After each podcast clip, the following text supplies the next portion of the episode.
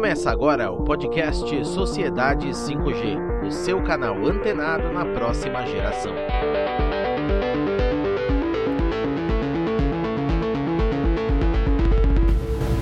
De um componente eletrônico ao rádio finalizado, a primeira linha de produção de placas de quinta geração 5G no hemisfério sul já está em funcionamento e fica aqui no Brasil, em São José dos Campos, interior de São Paulo. As placas, os rádios, vão servir para a implementação e o funcionamento da quinta geração de internet móvel aqui no Brasil e também em outros países, principalmente na América Latina.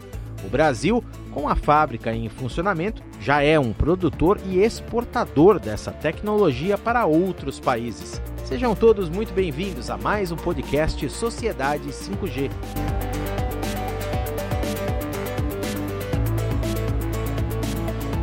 Hoje por aqui, nós, contando as novidades da quinta geração pelo mundo, desembarcamos no Brasil. Vamos falar da inauguração recém-anunciada pela Ericsson, a primeira planta produtora e exportadora de quinta geração do Hemisfério Sul.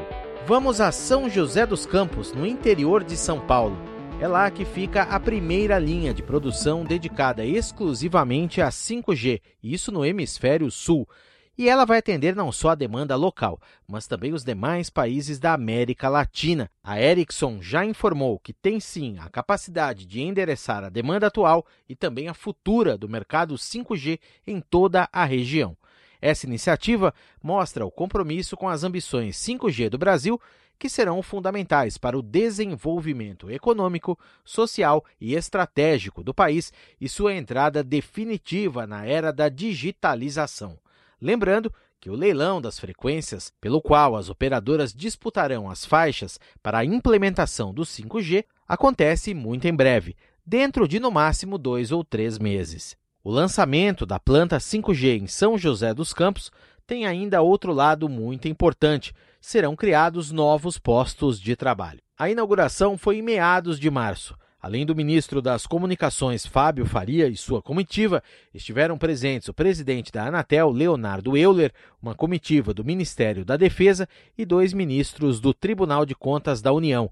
Um deles, Raimundo Carreiro Silva, que é o relator do edital do leilão do 5G no TCU. Nessa visita, eles conheceram as instalações e também os processos de fabricação, além das tecnologias desenvolvidas e utilizadas pela Ericsson. Sobre isso, neste podcast, você ouve inicialmente Eduardo Ricota. O presidente da Ericsson para o Cone Sul da América Latina fala sobre a abertura da planta 5G em São José dos Campos. A gente inaugurou a primeira fábrica 5G não só no Brasil, mas na América Latina né? Realmente, aqui a gente tem produção, não é montagem. Ou seja, você pega do componente, você vai até os rádios que vão que nós vamos prover para o mercado, não só brasileiro, mas da América Latina também. Vocês sabem que é, a Ericsson, é, aqui do Brasil, nós exportamos uma boa quantidade da produção para o resto da América Latina. E no 5G não vai ser diferente. Ricota destaca uma das marcas da Ericsson em relação não só a essa fábrica, mas também em relação à chegada das outras gerações móveis ao nosso país, o pioneirismo. Nós somos pioneiros no lançamento do 2G, 3G, 4G e 5G aqui no Brasil, quando a gente fez o 5G DSS a Ericsson é pioneira na, no lançamento da rede 5G em cinco continentes, na frente de qualquer outro concorrente. Então, é, hoje a gente tem 130 contratos assinados, é, a gente já tem em operação 80 redes 5G funcionando no mundo inteiro com a tecnologia Ericsson, que é em mais de 40 países. Então, é, na verdade, a gente eu fico orgulhoso de conquistar mais esse pioneirismo. Foi um projeto que levou quase um ano e meio para ser feito. Você tem que ter muito planejamento e, e, e tudo muda, né? É, não só no Brasil, mas na América Latina também. A gente teve pandemia que atrasou um pouco. É, não só a, as importações da máquina, mas também o leilão. E quanto a empregos, recuperação econômica, o 5G tem um papel fundamental tanto na geração de postos de trabalho quanto na retomada no momento pós-pandemia. Ouça o que disse Eduardo Ricota, presidente da Ericsson para o Cone Sul da América Latina. É óbvio que a primeira pergunta que sempre vem é ah, quantos empregos vão gerar? A gente não sabe ainda porque a gente tem a linha montada, mas é, depende muito da, da, velocidade com que a gente vai ter os leilões de 5G em diversos países da América Latina. Então, é, é, vai, tenho certeza que a gente está criando mais empregos, não só pela fábrica, mas também pela questão da inovação. A gente tem um centro de pesquisa e desenvolvimento no Brasil, quase 400 profissionais. A gente também aproveitou a oportunidade da visita do ministro para entregar a patente número 160 para ele, patentes feitas por brasileiros e patentes tiradas aqui no Brasil. Eu não posso esquecer de ressaltar que esse Centro de Pesquisa e Desenvolvimento, além de fazer patentes aqui para o Brasil, faz patentes para fora também, porque muitas das patentes a gente, a gente desenvolve em várias partes do mundo depois a gente junta tudo e, e, e, e tira em um país né, a patente. É assim que funciona o desenvolvimento. E eu acredito, assim, é, agora falando como brasileiro, né, eu acho assim, as, as cadeias globais estão muito bem definidas no mundo. A gente pega, por exemplo, a global de componente, está na Ásia. É muito difícil mudar isso quando você já tem essas cadeias de valores muito bem estabelecidas. Mas quando é, eu olho para o 5G, eu vejo uma grande oportunidade para o Brasil para criar uma nova cadeia de valor aqui, que é o desenvolvimento de software. A gente tem boas universidades no Brasil, a gente, o brasileiro é trabalhador, então eu acho que a gente tem que aproveitar é, a tecnologia para desenvolver o país e criar uma nova cadeia de valor no, no, no nosso país. Eu tenho certeza que é, vai ajudar bastante o Brasil na recuperação da economia. E Ricota, em relação a investimentos, quanto foi investido nessa fábrica? Quanto será ainda investido? E houve alguma alteração com a pandemia? A gente anunciou um investimento de um bilhão de, de reais nos próximos cinco anos. A gente não mudou o plano com a pandemia. É, então, é, de 2020 a 2025, né, 24, porque 20, 21, 22, 23, 24, cinco anos nós vamos investir um bilhão de reais. Dentro desse um bilhão de reais, a gente tem é, a, a, linha de montagem da fábrica, né, do, do, do 5G, mais a, todos os centros de pesquisa e desenvolvimento que vão desenvolver é, patentes relacionadas ao 5G. Inclusive, tem várias patentes importantíssimas, como essa que a gente entregou para o ministro na última semana, é, que é, ajudam na, na, na estandarização do 5G. Então, a gente tem patentes importantes aqui no Brasil, então é por isso que a gente continua com o foco. Então, o investimento é esse, não foi alterado um bilhão de reais nos próximos cinco anos. E Ricota, nós sabemos que a pandemia também afetou as cadeias globais de suprimentos e entre eles componentes eletrônicos. Muitas indústrias de muitos setores estão sofrendo com a falta de chips, de processadores por exemplo, a indústria automobilística. Além disso, instabilidades econômicas fizeram disparar o dólar aqui no Brasil, bem acima dos R$ 5,50. Em relação a estas questões, elas interferem de alguma maneira a produção do 5G por aqui? A gente deu muita sorte na questão de componentes, né? Porque a gente teve duas sortes. A primeira é que a gente é, felizmente a gente escolheu a máquina três meses antes da pandemia porque você tem uma série de máquinas na linha de produção e você tem que visitar.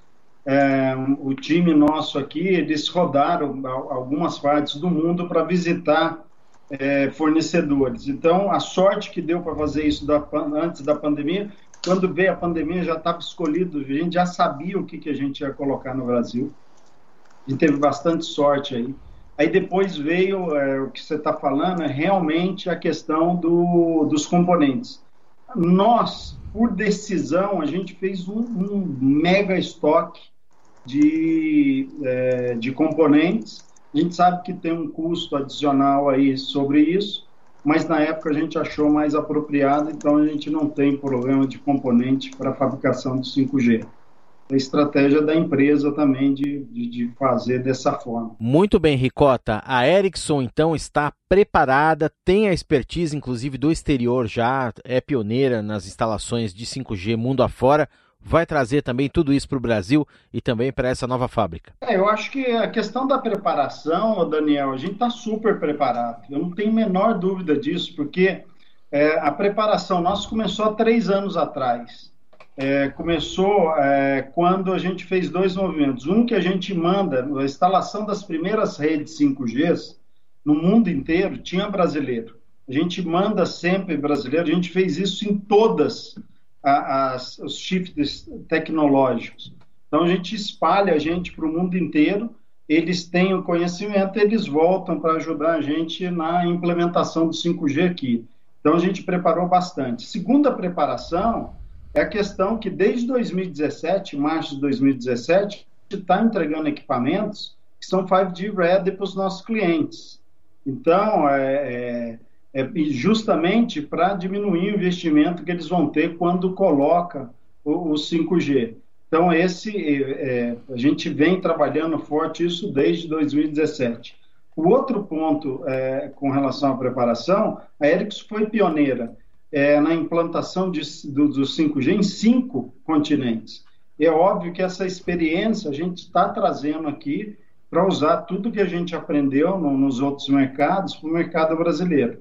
Então, é uma combinação de, de coisas né? e planejamento, porque se a gente não planejar essa fábrica um ano e meio atrás, é, seria a gente não estaria agora né, é, fazendo a inauguração da fábrica. Muito bem, e agora aqui no podcast nós ouvimos o diretor-geral da fábrica de São José dos Campos, fábrica da Ericsson, que é a primeira da América Latina a produzir as placas 5G. Denilson Santos, que dirige a fábrica, seja muito bem-vindo ao podcast. O Denilson que fala com a gente a respeito da importância dessa inauguração aqui no Brasil, da chegada também da quinta geração, de todas as portas e oportunidades que ela vai abrir para a sociedade. É extremamente importante, é com muito orgulho né, que a gente inaugurou essa linha de fabricação de rádio 5G, primeira na América Latina, e nós vamos atender toda a demanda do mercado local e também de exportação aqui para os países da América é, do Sul.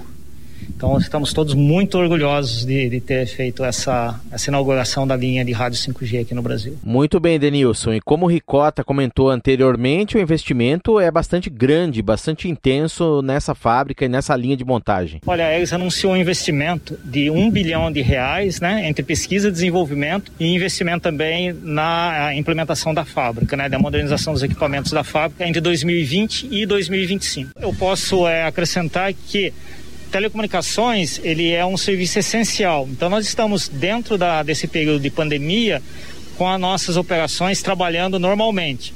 E é claro que houve uma queda né, né, de, de, produção em função da pandemia aqui no Brasil, mas nós conseguimos compensar com exportação, tanto para a América Latina quanto para os Estados Unidos e também para a Europa, uma vez que nós somos uma fábrica global e o mesmo rádio que nós entregamos aqui no Brasil pode ser também utilizado em outros países. Então essa foi uma vantagem. Então conseguimos manter o nível de emprego e até aumentamos um pouco é, nesse período todo de, de, de, pandemia. Foi uma, uma conquista muito importante para nós. Tá? Ok, Denilson, muito obrigado, muito obrigado também ao Ricota. O 5G, a gente te lembra, abre um mundo de novas possibilidades. Muito mais velocidade, muito mais estabilidade na conexão. Tudo isso aliado à latência, o tempo de resposta perto de zero, abrindo caminho para aplicações em tempo real e um volume muito maior de tráfego, hoje impossível de ser alcançado com as redes atuais móveis. Mais do que uma simples evolução, o 5G trará um mundo de possibilidades para a sociedade, para os negócios também de grandes empresas a nossas casas, passando por nossos smartphones, de grandes máquinas a pequenos dispositivos de internet das coisas. Tudo estará enlaçado com conexões imersivas de alta qualidade e ampla cobertura. uma mudança que será global. O 5G, que neste ano de 2021 começa a ganhar mais espaço aqui no Brasil, depois do leilão de frequências que será realizado pela Anatel daqui a aproximadamente 90 a 100 dias. O Sociedade 5G, em sociedade5g.com.br, traz todas as novidades, informações, casos de uso e possibilidades que o 5G está abrindo para o mundo. A nova sociedade hiperconectada já é realidade. Eu sou Daniel Gonzalez, apresentador aqui do podcast Sociedade 5G. Fique ligado nas nossas novidades. Um abraço e até a próxima.